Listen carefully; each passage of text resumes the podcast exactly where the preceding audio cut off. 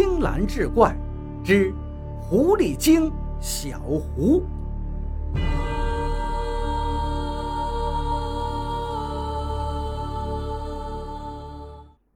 书接上回，薛成摇摇头，不以为意，左右看看，不见了小狐与那老妇，便挑起豆腐担子，一瘸一拐的向家中走去。躲在草丛中的小胡瞅见一团金光引入薛成的衣兜里，顿时就明白了，准是老猎人捣的鬼。看来要想接近薛成，须先破了那个东西，不然与自己是凶多吉少。于是他匆匆掩埋了姥姥的真身，远远地跟随而去。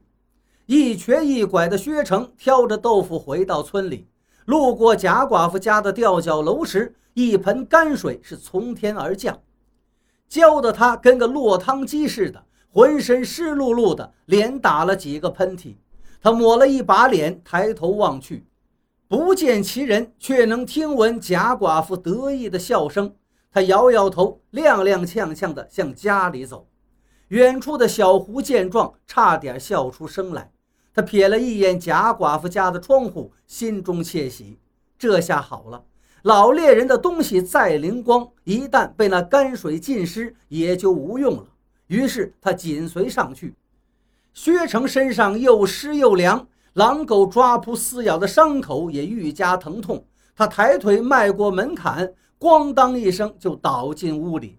小胡闻声跑过去，只见薛成双眼紧闭，脸色发白。伸手一探，手脚冰凉，气息微弱，几处伤口都在渗血。小胡连忙搀扶起薛成，掏出药膏给他包扎止血，随后盘膝而坐，双手撑住他的脊背，以内力为其疗伤。渐渐的，薛成身体回暖，脸色泛红，长出了一口气。而他那衣兜里的小瓶，水渍褪尽，竟又散发出了金光。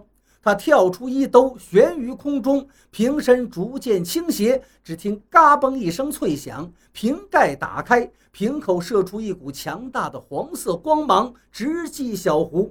小胡一只手抵抗着金光，一只手为薛成疗伤，渐渐体力不支，脸色转白，身体逐渐离地。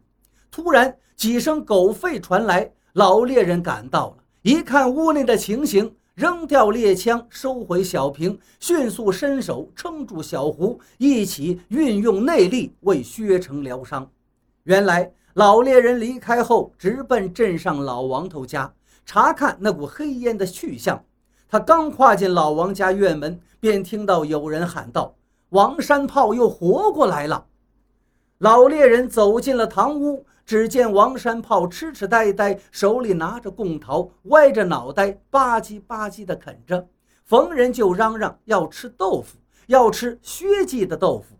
老猎人走过去，从怀中拿出一个黑瓶，倒出一粒药丸给王山炮吃了，然后拍了拍他的肩膀，又跟他爹交代一番后，转身走了出来。望见薛成家的方向，金光闪动，随即吆喝狼狗追赶过去。薛成此时已无大碍，而内力耗尽，变成一副丑陋面容的小狐，收手起身，瞥了一眼老猎人，手捂着心口，一瘸一拐地走出了薛成家，向凤凰山而去。老猎人搀扶起薛成，喂下一粒药丸，把他安放在床上。转身追了出去。从此，凤凰山方圆数十里再无狐狸精闹事，村民又过上了太平日子。不久以后，薛成在凤凰山巧遇老猎人家的丑女儿，二人一见钟情，结为夫妇。夫妻俩恩爱有加，在镇上开了一家薛记豆腐店，生意兴隆，声名远播。尤其镇上老王头那些大户，早已成为薛记豆腐店的大客户。一生卖豆腐的薛成高寿过世，远近的村民都来吊唁送行。然而过了头七之后，他的丑妻却不知所踪。后来听人说，凤凰山山顶的一块岩石上，每到晨曦之时，时常会见到一位老猎人与一只狐狸。面朝晨曦盘膝而坐的身影。远远望去，那狐狸的身形神似薛城的丑妻，但走近一看，那岩石上却什么都没有。